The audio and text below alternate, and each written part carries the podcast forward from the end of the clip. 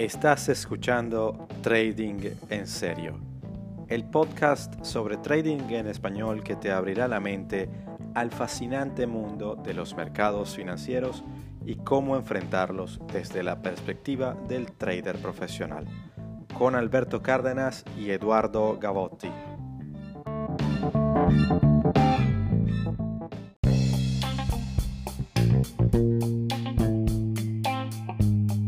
Trading en serio es traído a todos ustedes gracias al patrocinio de nuestros socios comerciales. Si tienes una marca, producto o servicio y deseas anunciarlo en este espacio, comunícate con nosotros a través de nuestras redes sociales.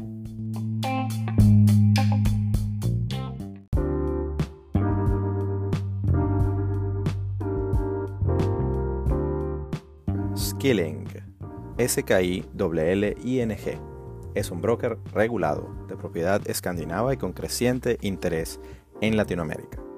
Con Skilling puedes operar distintas clases de activos vía contratos por diferencia, como acciones, índices, materias primas, forex y cripto.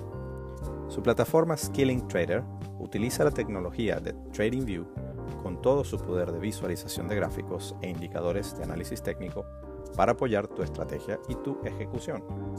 Para más información, haz clic en el link que encontrarás debajo de este episodio, con el que te puedes registrar como referido de Trading en serio.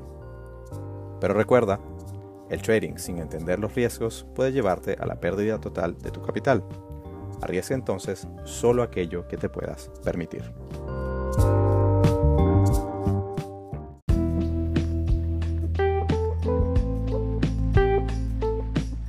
Y Trading en serio llega a ustedes gracias a Safe Centro de Estudios en Inversión Financiera, tu opción para formarte con todo lo que tiene que ver con los mercados financieros globales, tanto en temas de inversión como en temas de trading de operativas de corto plazo. Puedes conseguirnos en Twitter en arroba safepro o en Instagram arroba safe.pro. Para mayor información puedes escribirnos a info arroba safe.pro. Safe Centro de Estudios en Inversión Financiera con la piel en el juego. Estamos a mitad de una semana que también ha sido muy loca. Ya yo estoy cansado, pana. Bueno, yo, yo quiero proponerle a quienes nos escuchan que, comencemos una, de esas movidas por Twitter que, que popularicemos y hagamos viral un hashtag que diga, que diga Alberto, vete a dormir. pero no por, no, por, no, por, no por la connotación negativa de que, de que, de que no sabes lo que estás diciendo ni nada de eso. Exacto, cuando a alguien a dormir, todo lo contrario. Es porque, brother, y, y aquí permítame ser la, la, la, abuela un momento. Chamo, este tema del coronavirus no es joda. Y otra vez lo vuelvo a decir.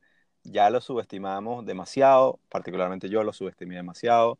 Yo estoy enconchado aquí, aquí en Londres y hay mucha gente que no le está parando bola y la vaina está creciendo como la espuma. Este, así que, eh, y, y, es fundamental eh, mantener las defensas al máximo nivel posible. Y una de las cosas que ayuda a las defensas es dormir. Aparte, Alberto, estoy seguro que, que has hecho o ya tu buena platica, entonces, viejo, ya tú tienes esas posiciones bien montadas, déjalas que trabajen, weón. Vete a dormir, chamo. Coño, es que la vaina, coño, te acepto el consejo, obviamente, y sé que lo haces desde, desde, el cariño de pana, de brother, y tienes además toda la razón del mundo, por cierto.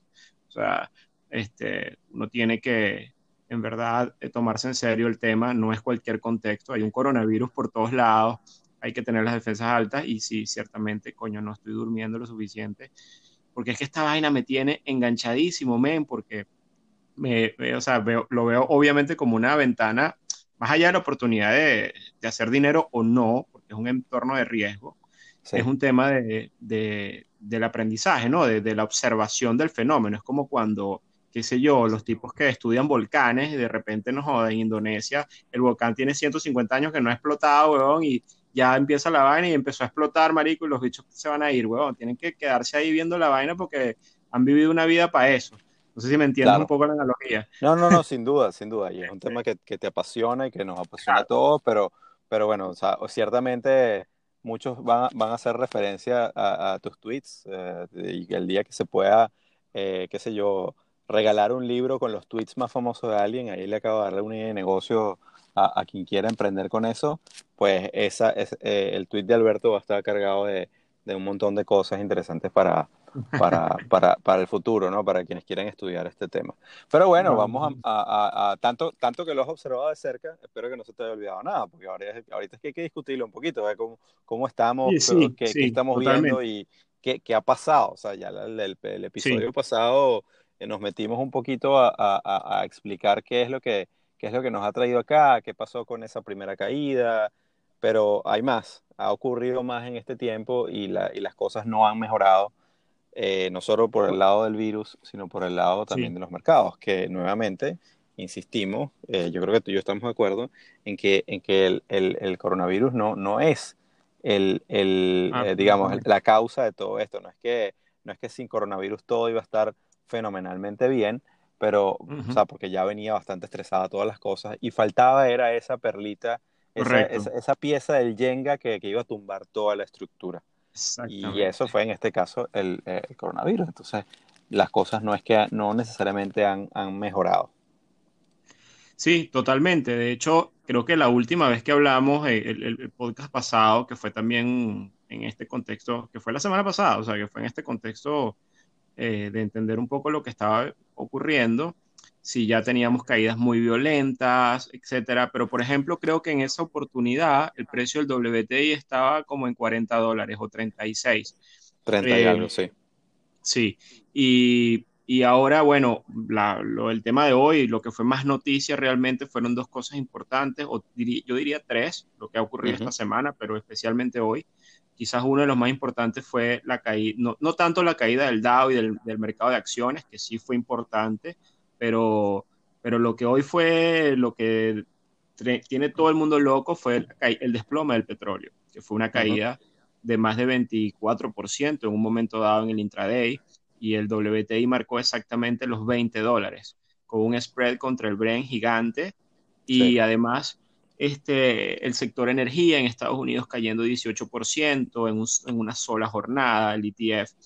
Eh, y bueno, eh, obviamente eso, eh, es un, un, temazo, ¿no? Además de eso, al mismo tiempo la libra esterlina, por cierto, tú que estás allá, tuvo un desplome muy importante, se cayó, que, todavía no lo entiendo bien, no sé si tú tienes algún comentario al respecto, pero hoy se vino bastante, se cayó bastante, bueno, también hubo una depreciación también del dólar canadiense, obvio, todos los, los países que dependen del crudo se devaluaron las monedas de una manera increíble, igual que el peso mexicano, que hizo la paridad, el dólar peso 24 eh, este, pesos por dólar. Igual que, eh, por ejemplo, pero hablando de eso, el dólar index, que casi nadie está hablando de él, me parece que es un tema súper relevante.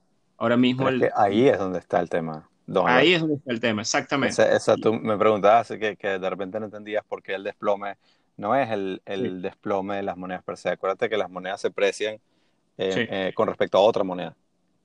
Y, todo este desplome, aunque ciertamente cuando ves también el cruce entre el euro y la libra, el euro ha salido favorecido en términos relativos, pero es que tiene que ver con las dinámicas que están detrás de todo el asunto que tiene al dólar index volando. Volando, y, yo no, me posicioné en el dólar index per se, pero sí estuve bien posicionado en todos esos cruces de moneda. Me picaron las manos, chamo, desde la vez pasada que hablamos, agarré y saqué, saqué un poquito de la, de la plata que tenía en cash y la puse a, y la puse a riesgo. Ya está. Buenísimo. Buenísimo. Y, gracias a Dios, y bueno, de momento otra vez no hagamos contabilidad mental, pero gracias a Dios, toda la pérdida de, de, de los ETFs y de, y de, los portafolios pasivos que tenía ya está recuperada. Pero esto, esto, es una loquetera. O sea, es, como que... ¿sabes que me parece interesantísimo? que es eso, no? Eh, fíjate, tú sabes que yo, yo, hoy, por ejemplo, eh, y, todo el mundo sabe que mi viuda del petróleo en 19 y toda esta cosa, ¿no? Pero hoy, hoy, por ejemplo, en el Twitter hubo gente que, me, que se metieron en mi timeline, simplemente haters de siempre, pero están, eh, digamos, cuestionando el tema del view porque, eh, bueno, sí, qué bolas, porque al final del día tú puedes tener ese view, pero el petróleo se fue a 70 el año pasado y así algún día la vas a pegar y bueno, está pasando. Así el reloj marca la hora dos veces. Un poco los argumentos de, de esta gente, ¿no? Y yo creo que bueno, en parte puede tener algo de razón, porque yo siempre he dicho que una cosa es view y otra cosa es hacer trading, cosa que al final del día eh, lo hemos hablado muchísimo aquí en el podcast. Este, y un view es un view, al final es una visión macro, es una cosa, una visión de la vida, de hacia dónde van las cosas en un tiempo y que al final del día tiene que ver con explicaciones de dinámicas que no son de, de una semana a otra. Hay gente que no entiende esto, pero bueno, eh, lo a donde voy es que independientemente de cómo van las cosas, tú pudiste haber tenido un view y, la, y pudiste haber fallado y eventualmente va a ser así en la vida como trader o inversor. Porque el tema no es pegarla, el tema al final del día es hacer dinero. O sea, entonces... Exactamente. Entonces, eh, uno, y esto es algo que la gente no entiende porque se enganchan en una pelea de egos basado en que tuviste razón o no tuviste razón uno puede estar muchas veces equivocado, pero basta con que tengas un view en el cual lo pudiste aprovechar, así tuviste 10 equivocaciones en el pasado y si quedaste netamente positivo, tu trabajo está hecho. Entonces, hay otra cosa que es importante que yo, que yo he aprendido, digamos, un poco a modo empírico. Mientras más te pelean un view, más eh, eh, o, más o más están hablando desde el punto de vista de su propio libro personal, es decir, Sí, claro. Está, por ejemplo, tú tienes el view de petróleo a 19 y los carajos están largos hasta los tuétanos eh, en petróleo. Entonces, muy probablemente. el, el, hecho, el hecho que tú, más allá que la el hecho que tú tengas una visión contraria, les da en, en, en el ego y en, y en, el bolsillo, porque dicen, ¿cómo, ¿cómo, es posible si este tipo tiene razón? Entonces, no solo que yo estoy incorrecto, sino que yo pierdo plata. Pero ese, ese, ese, ese todavía es un segmento que todavía, digamos, tiene alguna explicación, pero la gran mayoría, desafortunadamente, no tienen skin in the game, no tienen posiciones. Exacto. Lo único que hacen es hablar estupidez. Y es lo que te digo, y, mira, tal cual. Y, yo, por ejemplo, que grabamos esto y grabamos el episodio especial del, del podcast que fue en vivo, que se escucha el audio no muy bien, pero bueno, que hablamos de ahí. Yo lo primero que dije, y, y lo dije, van, el 2019 fue un año de mierda al final del día, eh, la visión equivocada en el Standard Poor's me hizo perder dinero. Este, y, eh, eh, y eso es así, y eso es un track y que queda, y que lo sé yo, lo saben mis clientes, lo sabe, yo no tengo ahí nada que, que mentir, pero digamos que los traders y los inversores reales tienen que asumir esa realidad. ¿Por qué?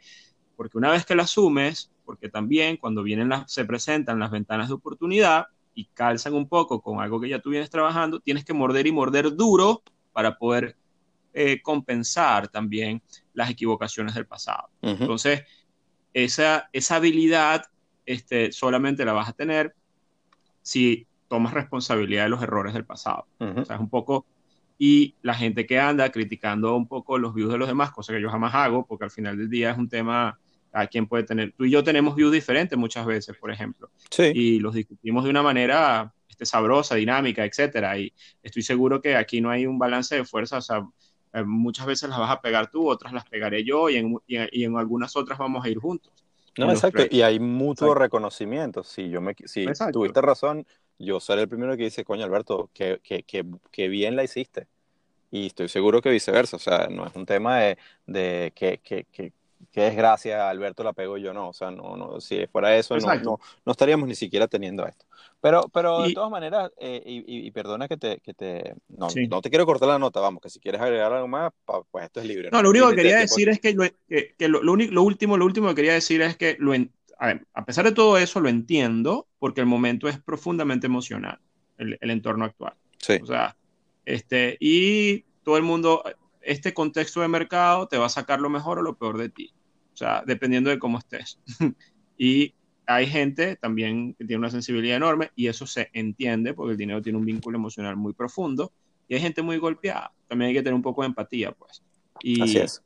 al final del día, este, es decirle a las personas también que uno jamás las pega todas, que de hecho uno viene de un track record, de un, de un golpe, en mi caso particular, de un 2019 muy negativo, uh -huh. y que, bueno, ahora mismo hay una ventana en la que me estoy recuperando y está bien, pero, este, por otro lado, si es la situación actual de otros, los que del otro lado que nos están escuchando, que están en pérdida, que están sufriendo una pérdida, que están viviendo un proceso duro de, de pérdida de capital producto de todos estos temas, que bueno, que hay que bajarle dos al tema emocional, pensar las cosas, aterrizar, no entrar en pánico y eventualmente tratar de entender en, el, en este contexto cuáles son las, los mecanismos que hay que hacer para, obviamente, levantarse, basado en los views que cada quien tiene. O sea, y, no quedarse en el tema de la lloradera, pues. Ese es como el mensaje final, pues.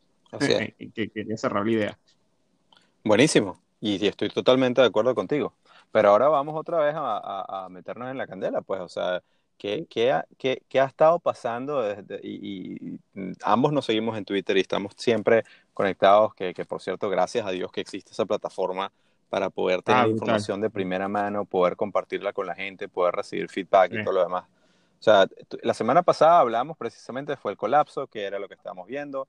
Luego, en, el, en la mitad, eso fue, como has dicho bien tú, justo antes de que los bancos centrales tomaran esa decisión.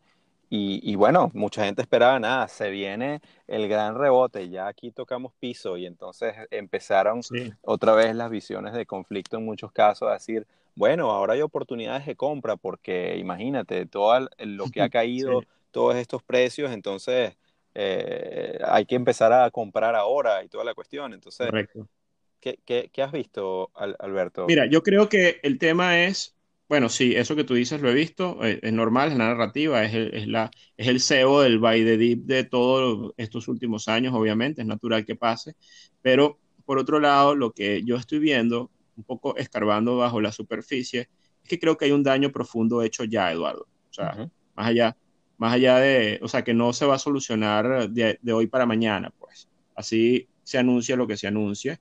Porque creo que, por ejemplo, cuando observas las dinámicas del mercado de deuda, de crédito, te das cuenta que hay, un, hay huecos de liquidez, que los he mencionado, hay temas donde los spreads están hiperabiertos, gente tratando de liquidar posiciones en bonos corporativos y no hay bid, o sea, hay una liquidez, hay una liquidez que está drenada de una manera profunda y hay que ver por qué está pasando esto, ¿no? Son unos mecanismos de, que están a lo interno del sistema que yo creo que van a dar más tela que cortar en, el, en los próximos días. Creo que ahorita hay una dinámica donde todos los gestores de riesgo y de fondos deben estar reunidos en sus oficinas, sacando números, sistemas, corriendo modelos y una serie de cosas, tipo la película Margin Call. Así es. Este, para, para este, poder eh, paliar los huecos de las cosas que están pasando ahorita, en este momento, en tiempo real. O sea, no nos extrañemos que el día de mañana sepamos historias de fondos que se, que se están liquidando, de compañías que van a la quiebra, de una serie de cosas que están pasando por el evento de crédito y de riesgo que está pasando ahora mismo, porque el daño ha sido profundo, o si decir, si la caída hubiese sido un contexto de menor, de menor vulnerabilidad, y cuando yo digo esto es que, bueno, la caída fue profunda, 40% en casi en líneas generales, pero si hubiese sido un contexto menos apalancado, con menos presiones en una serie de cosas, con menos exposición a instrumentos de ultra concentrados, con una menor complacencia, yo diría que, bueno, hay mayor posibilidad, pero tenías el cóctel ideal para que pasaran daños profundos dentro del sistema que todavía no hemos visto, ojo, no son públicos, en mi opinión. Exactamente. Creo que esa es la parte que ahora falta ver. Sí, y, y, eso también de alguna manera... Eh se, se, mezcla con todos los esfuerzos que vienen más por el lado de la economía real de, de, tantos gobiernos de, de buscar eh, paliar el golpe tan duro que, que, que, va a tener, porque todavía tampoco hemos visto el desenlace de este tema del de, el parón económico que, ha, que ha traído el coronavirus. Entonces, hay que insistir en esa, en esa mm, ruptura, digamos, eh, o, no necesariamente eh, ese vínculo que, que, o la ruptura del vínculo que hay entre economía real y mercados financieros en este momento. Porque ciertamente hay, hay, eh, uno te va a llevar al otro, es decir, el, el, problema, el problema de la economía real está afectando a los mercados, y, y le, pero le quitó el velo a un problema que, como bien has dicho, de no haber estado tan apalancados y no haber sido tan complacientes y, y de no haber tenido, digamos, la dinámica que tenía en este momento, pues quizá el efecto sería otro, pero, pero it is what it is. Entonces, en, entonces tenemos ahora, de, hecho, permíteme que, que, comente, porque esto no, esto no es crédito mío de ninguna manera. O sea, yo, yo, como todos acá, leemos y, escuchamos. Pero hay que decirlo, tú eres un experto en el área, trabajas en eso, has trabajado en esta, digamos que en este tipo de temáticas. Yo creo que tú eres una voz este, a la que yo lo voy a decir aquí en el podcast, la gente tiene que pararle porque es tu trabajo. No, pero, pero más allá de eso, Alberto, te lo agradezco, pero en este, en este caso en particular, otra vez, hay, hay mentes mucho más, más, más poderosas y, y que están más en contacto con esa realidad que han explicado de una manera bastante, bastante eh, digamos, eh, pedagógica lo que está ocurriendo. y, no tengo, o sea, crédito a quien se le debe. Eh, en este caso lo conocemos ambos, o lo seguimos ambos, se llama Raúl Pal, que es, que es el founder de, de, Real Vision, y, nosotros no estamos patrocinados ni, ni nada, ojalá estuviéramos patrocinados por esa marca. Pero señores, si ustedes tienen chance de, destinar algo de su dinero para, para, para, para mantenerse, digamos, bien informados y, y hacerle seguimiento a los mercados, yo les aconsejo que le echen un vistazo a, a, a ese sitio web. Y, y realmente, eh, eh, eh, Raúl... Publicidad gratis a quien se lo merece. Total. Raúl, Raúl explica en, en, en, un video muy reciente, también justo antes de la, del, del, anuncio de los bancos centrales, de qué, qué es lo que está pasando en ese, en ese entorno eh, eh, financiero institucional. Y, la cosa es bastante de, miedo. Lo, lo, hablábamos un poco tú y yo por WhatsApp. y bueno, ¿por Por favor, explícale a la audiencia lo que hablamos hoy. ¿por qué, no, ¿Por qué no compartirlo? Si al final del día aquí estamos para eso. Entonces, lo, ¿qué pasa? Que una vez de, finalizada la, la, la, crisis financiera pasada, el, 2008-2009 en, en, los Estados Unidos, se introdujo una serie de regulaciones llamadas la, la de Volcker Rule, eh, la, regla de Volcker, que básicamente, eh, eh, de alguna manera, para ponerlo sencillo, prohibía a los bancos, a los bancos de inversión y a, la banca estadounidense en general asumir ciertos criterios de riesgo o, estar, digamos, comprometidos de una manera que pudiera otra vez generar una crisis sistémica, como ocurrió en ese, en ese momento cuando, el, cuando el problema del subprime. Eh, ¿qué, qué, ocurre? Que los bancos se dedicaron precisamente, ¿cuál era, cuál el incentivo? Era bajar tasas de interés desde el, desde el lado de la Fed, bajar eh, una política de quantitative easing y de dinero muy barato, y los bancos se dedicaron, pues, evidentemente, a dar créditos a tasas prácticamente nulas. Entonces, la actividad crediticia se, se, se, se incrementó muchísimo, los bancos eh, incrementaron sus balances sustancialmente por, por toda la cantidad de crédito que estaban dando para tratar de reactivar la economía. Todo el mundo se endeudó hasta los tuétanos, incluyendo, estamos hablando todavía de mercado financiero, no, necesariamente me refiero al, retail. Y los bancos dejaron, o sea, perdieron espacio para hacer actividades, en concreto los bancos de inversión dejaron, dejaron, eh, perdieron espacio para hacer actividades de market making, de arbitraje, que también son necesarias para la formación de precios, para garantizar esa, esa liquidez y para, para, eh, para, que la correa de transmisión del sistema financiero estuviera todo el tiempo engrasada. Entonces, ¿qué pasa? ese espacio, ¿quién lo asume? Lo asumen instituciones financieras de gran envergadura que no son bancos, hedge funds, eh, algunos asset managers. Y, y, esta persona, este, este, este señor eh, Raúl Pal, menciona que hay tres hedge funds que él no, que él no, no quiere nombrar y bueno, queda a nosotros la tarea de averiguar cuáles son. Eh, monstruosos estos hedge funds que dijeron, vale, yo tomo básicamente ese negocio, de hacer todo el arbitraje en, eh, eh, que los bancos no podían hacer. Y esos tipos, claro, les, fue tan bien, en, estamos hablando que eso ya casi ha pasado más de una década, les fue tan bien haciendo eso que se empezaron a apalancar, también a endeudarse, y estaban operando con un, con un apalancamiento de, de, casi 100. Que suele ocurrir al final del ciclo. Exacto, casi 100 a 200 veces de apalancamiento. Wow. ¿Qué, qué pasa? ¿qué, ¿Qué, pasa? Que cuando, cuando todo esto empieza a desencadenar y hay todos esos retiros masivos, y hay todos esos eh, retiros, no en sentido de, de, de, retiro físico de dinero, pero sí, no una corrida bancaria, liquidaciones, sino... liquidaciones de, activos. Y ellos tienen necesariamente, porque están haciéndole market making, es decir, tienen que darle precio a todo el que quiere vender. Y tienen que voltearse después. No hay, no hay bits por el lado de la banca. La banca no puede darles el otro lado del trade. Entonces, ¿qué comienza? Se llama a race to the bottom. Empiezan, empiezan todos los bits a caer, a caer, a caer, hasta tratar de encontrar para poder eh, eh, desarmar todas esas posiciones se hace el hueco. Y se hace ese gran hueco de liquidez que tú has, que tú has mencionado. Eso, eso es impresionante y yo desconocía cuántos actores a nivel financiero mundial, o sea, en Japón, en los países escandinavos, en Europa, en, en Latinoamérica, sobre todo en México, cuántos actores financieros de gran peso necesitan el dólar para hacer hedging de todas sus operaciones. Porque bien sea que, que los, sobre todo los países que trabajan con, con commodities, con, con, petróleo, el petróleo se presenta en dólares y todo lo demás.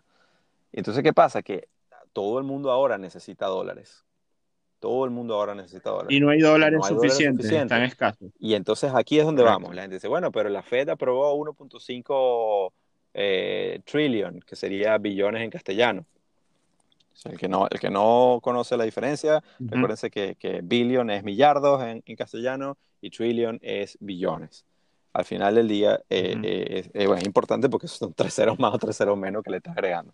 Bueno, aprobaron 15 billones, perdón, 1.5 billones. ¿Y, ¿Y, qué pasó? Que esos, ese dinero va directamente a esos bancos que no pueden darle liquidez a esos actores no bancarios que son los que necesitan esa liquidez. Entonces, las propuestas de todos los bancos de inversión en este momento, de, los departamentos de research, es decir, a la Fed, porque para poder hacer eso, para, es que le permitan a los bancos hacer eso. No es que los bancos no lo quieran hacer porque son unos, unos hijos de puta. Los bancos por hacer unos hijos de puta en otras cosas. Pero en este sentido es que están amarrados por la propia regulación que existe para poder precisamente decir, vale, yo tomo ese dinero que la Fed está inyectando y en lugar de, de, de, darlo como actividad crediticia para negocios, para, para los clientes, puedo destinarlo a la actividad de investment banking y destinarlo a, a, poder hacer, darle ese respaldo de liquidez que necesitan todos esos actores que, están, que están de verdad ya de rodillas. Entonces, estamos hablando de, de, de, balances eh, o pérdidas no realizadas, pero que se, que se, se, pierden de lo grandes que son. Son gigantescas. Entonces, eso es, ¿qué pasa? Que precisamente ahí es donde, donde se viene un, un, problema de liquidez que puede desencadenar en un problema crediticio también. Totalmente. Y eso lo estamos hablando tú y yo hemos, hay gente que lo está viendo, obviamente, que está, conoce bien el sistema, pero eso todavía no ha llegado a las páginas del Wall Street Journal. No, porque cuando llegue ya va a ser demasiado tarde. O sea, esto, esto y, por eso, por eso es que me parece importante, aunque bueno, otra vez, yo, yo bueno, señores, yo, yo pago mi suscripción de, de, de, Real Vision y ciertamente no tengo permiso para distribuirla, pero bueno, esto es una cuestión que, que lo conversamos aquí entre personas que necesitan entender cómo operan los mercados y demás, etcétera. Y, y, porque bueno, porque me da la gana. ¿Cuál es el problema? claro, y además te digo, este, agregando un poco ese view, este, no tienes incluso que haber visto ese video que me parece que agrega mucho valor, eh, porque mira, mira los ETF, por ejemplo, los ETF que están más apalancados.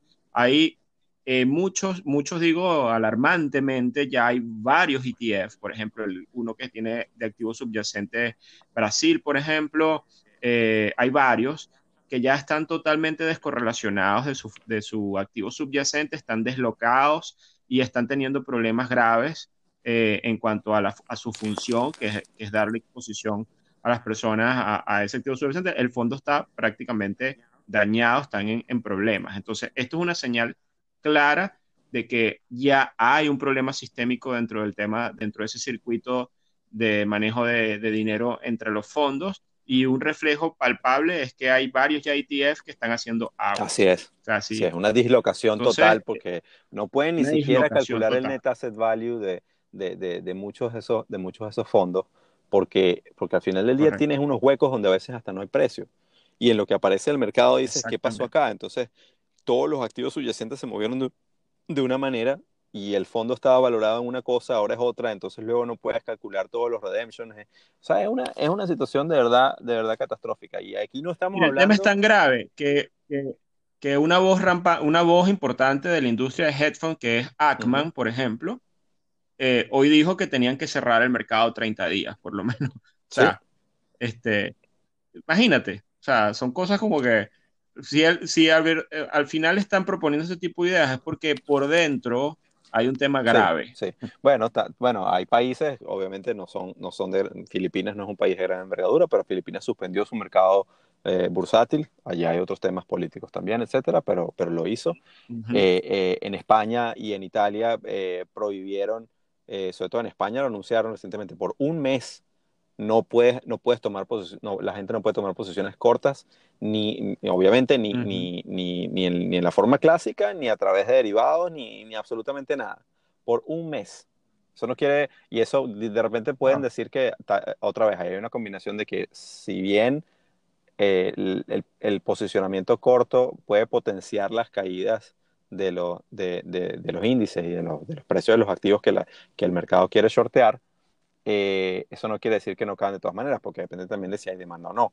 Hay muchos actores que porque necesariamente tienen que estar invertidos y a lo mejor están haciendo algo de piso. Y si miras, de hecho, de hecho, muchos de los índices han como que aguantado un poquito en esta semana, cayeron un poco al inicio, ahorita están como que todo lo demás se está cayendo y los índices están un poquito aguantados. Sí, exactamente. Pero, ya va. Así es. Ahí, ahí hay otra vez temas temas de, Yo creo que ahí, está el trade arbitraje. Exactamente, exactamente. ahí hay gente que, que va a, a, tirarse unos cuantos stops, eh, en eh, tratar de, de, tomar un respiro con aquellos que creen que ya se está formando un piso. Y, y si la cosa sigue así de mala, pues todavía queda, eh, sería de argumentar que todavía queda espacio para, para, para la bajada. Y ojo que aquí no estamos hablando de absoluto. Fíjate que, que todo lo que hemos estado hablando en los últimos 15 minutos más o menos, no tiene absolutamente nada que ver con el coronavirus. Exactamente. No tiene absolutamente nada que ver con el parón de, del, lado, del lado de la oferta de, todos los insumos que vienen de Asia y que vienen de Europa, etcétera, y de todo y de todo el problema, el choque de demanda brutal, precisamente por, porque todas todos los países se están cerrando. Pero entonces ahora, agrégale eso a lo que acabamos de decir y, y, el panorama no está nada, nada bonito. Nada bonito. De hecho, estaba leyendo los informes de, las grandes firmas de Goldman, Morgan Stanley, todo esto, ajustando sus previsiones del crecimiento del PIB en Estados Unidos y ya están hablando de unas caídas del 8%. bueno, es que, es que típicamente... Eh, un número que se parecen a Venezuela, brother. Bueno, bueno, o sea, yo ahí, o sea, sí, sí, lo que pasa... o sea, en sus inicios. permíteme, permíteme solamente que, que oye, yo, yo esto no tiene que ver con trading, pero bueno, lo tengo que decir porque es una, digamos, una queja pública. Hay gente que, que, que, se pone a comparar así, bueno, y aquí se burlaban de, de, de cuando en Venezuela no había, no había el, papel toalé y todo lo demás. Ah, y en todo el mundo está comenzando a pasear y todo lo demás. Y bueno, señores, yo, es, lo, es un poco lo que te comentaba también por Twitter. En Venezuela no tuvo que llegar el coronavirus para que eso pasara y la reacción de la gente fue, fue nefasta. Eh, mundo, en el mundo están pasando esas cosas ahora, pero eh, el cataclismo que tuvo que ocurrir para que la gente al final sacara lo peor del lado más oscuro del ser humano, pues está ocurriendo. Pero yo creo que esas cosas no... Te voy a decir, creo, que, creo que ahora que lo mencionas, como he vivido yo esas cosas aquí, también viví el rush por el papel toalé y todas estas cosas locas en Venezuela, me ha permitido aguantar esta locura de esta semana que me pareció este, ya es el tema de la, de la exposición primero a, a, estresores muy locos como el tema venezolano. Eh, eh, es que el mundo se volvió extremista. Claro, esa, ese es el punto, exactamente. Exactamente. Eh, bueno, yo no sé, este, haciendo la actualización, te digo, la vez pasada te dije, me mantenía short, yo, yo ese short lo cerré, volví a entrar porque ahora, como lo dices tú, el arbitraje para mí está en el ajuste que no ha ocurrido en la parte del equity basado, eh, viendo en el intermarket lo que está haciendo otros mercados. De hecho, voy a dar dos datos importantes. El primero es que yo tengo un trigger eh, o un sistema que me da una señal, por ejemplo, de venta en commodities. Eh, asociado a lo que pasa en otros mercados. Y hoy precisamente, hoy apenas, hoy es que me está dando una señal de venta en petróleo y en otros commodities porque es muy interesante lo que está haciendo el yuan contra el dólar el, que venía apreciándose, lo habíamos hablado antes, eh, misteriosamente, digamos, se había apreciado el yuan en las últimas semanas, pero ya estos últimos tres días el yuan se devaluó muchísimo y hay una estructura técnica muy famosa que es una tasa con asa masiva en el yuan contra el dólar, que habla de una posibilidad de que el dólar se aprecie muchísimo frente al yuan y eso tiene unas implicaciones muy profundas deflacionarias, especialmente en el área de commodities, entendiendo que China es el principal consumidor de commodities en, el, planeta. Entonces, eh, esa señal apenas está comenzando hoy, Eduardo. O sea, y hoy, por ejemplo, tuvimos el petróleo en 20. O sea, lo que te quiero decir es que, wow, o sea, esto yo no me lo esperaba. Yo no me esperaba que el petróleo hoy estuviese en 20 eh, dando la señal apenas de comienzo del proceso deflacionario fuerte en el, en el tema del dólar. ¿Sí me entiendes con lo que Sí, absolutamente, absolutamente. Hay, todavía un camino allí. Pues. Absolutamente. Y, y, que no sabemos cuánto vamos a parar. Bueno, eh, yo, yo después de lo que conversamos, que yo había dicho que yo estaba pasivo, no, no había querido entrar, pues, me, pues, por supuesto, a mí me encanta esto y, y, y, pues me picaron las manos y empecé obviamente, por un lado, porque estaba también, Al agua. debo decirlo, estaba ardido de, de, de, del coñazo que me pegué por, por el lado de, los, de los portafolios que tenía. Y, y dije, nada, bueno, esto hay que intentarlo, pero no, uno no se va de loco y aquí lo, lo cual el, el, razonamiento fue, bueno, tomar un porcentaje de eso, eh, asumirlo a riesgo y, y, y, y, posicionarme en unas cuantas cosas. Pues evidentemente el mercado está yendo para abajo, ahí tampoco ahí no había que ser genio, entonces había que buscar el momento para shortear. Sí me equivoqué un par de veces al inicio porque, porque ciertamente el tema de los rebotes, eh, a, veces, a veces uno necesita incluso como esa validación cuando tú, uno tiene su proceso y todo lo demás, pero al final del día uno es humano y de repente presionas el botón sin sin mucho pensarlo porque crees como que, bueno, no importa, igual eso, la tendencia va a bajar, entonces lo que tengo es que poner mis stops un poquito arriba y ya está. Pero ese un poquito arriba, si no tienes un método riguroso que respeta la volatilidad intradía, pues te puede, te puede joder. Y efectivamente, al principio... Y en estas condiciones... Exacto, al principio me fue mal, pero luego aprendí mi lección, me, me di mi, mi, mi, ¿cómo se llama? Mi, mi, golpecito en la, en, en la mano de que eso no se hace y, ya esta semana, como, como he dicho, ya al menos estoy más tranquilo porque quedó flat en el sentido de que lo que perdí eh, en, el coñazo inicial con, con, con, los portafolios de largo plazo, eh, al menos en términos nominales, lo recuperé con la cuenta de trading. Y que, que, que efectivamente, pues ciertamente el petróleo, obviamente, porque compartía la visión contigo que iba para abajo, pero no esperaba que fuera tan rápido y en lo que veía que todavía había espacio de bajada, pues evidentemente me quería montar en esa ola. Eh, eh, con unos cuantos índices, sobre todo con España, me fue bastante bien, tristemente porque España sigo la situación bastante de cerca, veo cómo, cómo, cómo está el asunto. Eh, em, y también me puse con algunas cuantas acciones. por ejemplo, o sea, que en Estados Unidos la cosa todavía no ha explotado completamente. Nada, está tranquilo en verdad. Y, la gente dirá, pero está loco. Exactamente. Porque, cuando tú miras pero, es un mercado que es, la verdad es, un mercado que es tan extenso con tantas acciones que tú te pones a ver sectorialmente y entonces dices, bueno, por ejemplo, yo agarré y entonces me puse a separar sectores de sectores de, eh, relacionados al turismo, aerolíneas. EasyJet fue, EasyJet ha sido el mejor, e, eso no es Estados Unidos, es UK pero obviamente con, con, toda Europa cerrada, EasyJet y Ryanair son los que más sufren. Pues agarra y me posicioné en EasyJet y ese solo trade fue ese con el petróleo, ya lo demás, o sea, ya lo demás para mí es ganancia. Qué bien. O sea, fue y, y, qué bueno, qué buen increíble. Pero entonces en Estados Unidos, y todavía las tengo y todavía están cayendo, cadenas hoteleras, eh, todo lo asociado con el turismo. Imagínate los hoteles de Las Vegas, ahí o sea, Caesars Palace, por ejemplo. Ah, mira, es que yo hablo todos los días con gente en Estados Unidos, familiares, amigos que están allá, y todavía están trabajando dentro de los hoteles. Hay gente en los hoteles. No hay ningún tipo de cuarentena. En, por ejemplo, en Miami está pasando, ¿sabes? Hay, hay poca ocupación, pero, este, pero ya hoy y ayer es que empiezan a, a, a mandar los mensajes de que eventualmente están parando todas las contrataciones, están empezando a mandar a la gente para reducir personal eh, y una serie de cosas. Ahorita es que están entrando en cuenta o, están empezando a vivir la ola del contraste con la realidad, del impacto que va a generar esto a nivel. ¿Qué pasa? Que aquí me voy a poner un poquito antipático con, con muchos uh, amigos que, que, que viven en Estados Unidos, pero es que la mitad de esa gente están todo el día metidos en Instagram y no están y están viven una burbuja de fantasía y no están no están viendo qué es lo que ocurre. Entonces pero no solamente allí en muchos sitios en el mundo y eso es lo que pasa con las sardinas cuando con el ejemplo del ecosistema que nosotros que nosotros conversábamos en episodios pasados que se los comen los tiburones porque no están pendientes no están mirando van a lo suyo y, y, ya está. Pero quitando ese comentario un poco antipático del lugar eh, ciertamente entonces mirando esas empresas de turismo me sorprendió un poco el asunto de Amazon, porque Amazon yo creo que, que es, una, es una acción interesante porque cuando todo el mundo se encierra, si, si, si la logística todavía continúa y todo el mundo sigue ordenando cosas a la puerta, Amazon no debería sufrir tanto, pero ¿qué pasa? Amazon tiene un beta que va con el mercado. Absolutamente. Eh, pero, por ejemplo, en UK, una, otra que me fue muy bien, y fíjate, es la, es la única acción que tengo long, es una empresa que se llama Ocado, que, que, es una ¿Qué Es, delivery de comida. Y es súper eficiente. Ah, y no, seguramente tiene logística de otras cosas, pero principalmente comida.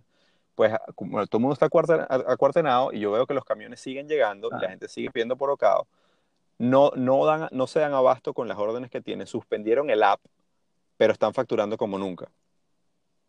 Y, y, la empresa está en, la acción está en all time high.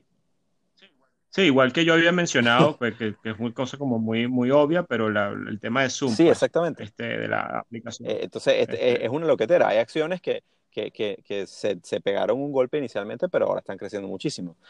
Por ejemplo, tienes a todo el mundo encerrado. ¿Qué puede pasar con las empresas de utilities? Entonces, las empresas de agua en Estados Unidos, las empresas... hay muchas empresas que van a recibir ese subsidio directo de parte de, del gobierno, que ciertamente eso no, no... A ver, una de las cosas que hay que tener cuidado, y con esto no estoy diciendo vayan y pongan, pongan órdenes en esas acciones, cada quien otra vez, como siempre digo, que haga su tarea. Pero al final del día se trata de future earnings, o sea, cuánto, cuánto las acciones o cuánto esas empresas pueden eh, suavizar esos, esos earnings, esas ganancias eh, eh, en el futuro para poder dar un dividendo sustancial a, su, a, sus, a sus inversionistas. Entonces, hay, hay, hay una postura que habla mucho, por ejemplo, de que, bueno, hay muchas empresas que dicen, nada, vamos a terminar de matar este trimestre, o sea, que pegarnos el golpe más fuerte que podamos tener para luego el rebote en el segundo trimestre que sea brutal y que peguemos un crecimiento impresionante. Eso es una visión interesante, pero que hay que, hay que mirarla con mucho cuidado, porque otra vez, eso es asumiendo que el tema del coronavirus se, se, mejora, que los mercados encuentran ese, esa contraparte que, que, no hay en este momento y las cosas, y, y, así la economía no sufre. Pero si ninguna de esas condiciones se da, aquí vamos para recesión y, y hay que ver qué, qué coño puede, puede estar subiendo en ese momento. Entonces, hay que tener mucho cuidado. Como, como, como, como, tu buen consejo siempre, está, siempre lo tengo en mente de no hacer contabilidad mental, todavía no me declaro ganador. O sea, ya sea, sí, sí he movido mis stops y estoy tranquilo de que, de que, de que al menos lo que, lo que ya he recuperado, lo he recuperado.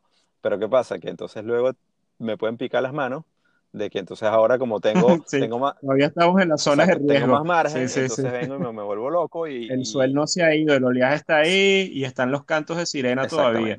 Exactamente, entonces hay que tener mucho juicio, mucho cuidado. Eh, también depende eh, de, de, con qué broker estás operando, o sea, qué, qué, qué, qué instrumentos te da, qué precios te da, etcétera.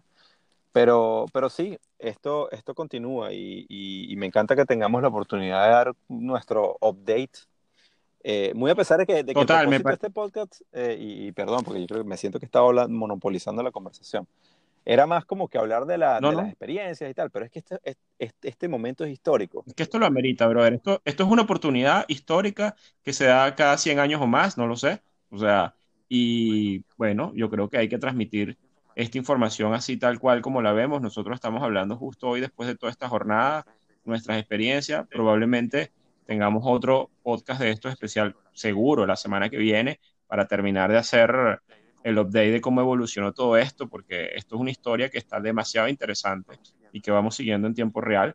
Y bueno, eh, esto no quiere decir que vamos a descuidar nuestro formato típico que queremos entrevistar a otras personas en la segunda temporada del podcast. Esto es como un break que nos estamos dando para, para comentar esto que creo que que es muy importante. Así, así es. Y, quiero darle las gracias también, aprovechar a toda la gente que nos estaba escuchando, porque ya pasamos los 11, las 11.000 reproducciones. Tenemos, eh, ha incrementado el número de países que, de donde la gente nos escucha y, es, y, eso, y eso me tiene bastante contento porque quiere decir que estamos, al menos que estamos haciendo algo entretenido. Pero, pero por mi parte, mm, yo el único comentario que quiero hacer es eh, en sus cuentas de trading hay que tener mucho juicio, saber calcular las posiciones, no, o sea, de repente se sobreexponen a algo, les sale bien y se sienten dioses, tengan mucho cuidado porque eh, esos, esos volatility swings los puede, les, pueden quitar lo que el mercado les regaló eh, sin avisar. y por el otro lado, otra vez me permite ser el, el abuelito y decirles que se cuiden, quédense en casa si, sin salir no es fundamental o, esencial, lávense las manos como si no hubiera mañana y, aprovechen el tiempo para, para, prepararse y para estar con sus seres queridos, que a veces a uno se le olvida que, eso, Totalmente. eso, eso también recarga. Y Alberto, pana, duermen. sí, va, te lo prometo. Este, bueno, Eduardo, un placer como siempre conversar contigo. Creo que ha sido una excelente conversación. Me lleva información, para, al menos para mí, muy útil. Eh, y bueno, espero que la gente lo haya disfrutado. Nos hablamos seguramente la semana que viene. Un gran abrazo. Muy bien, Alberto. Chao.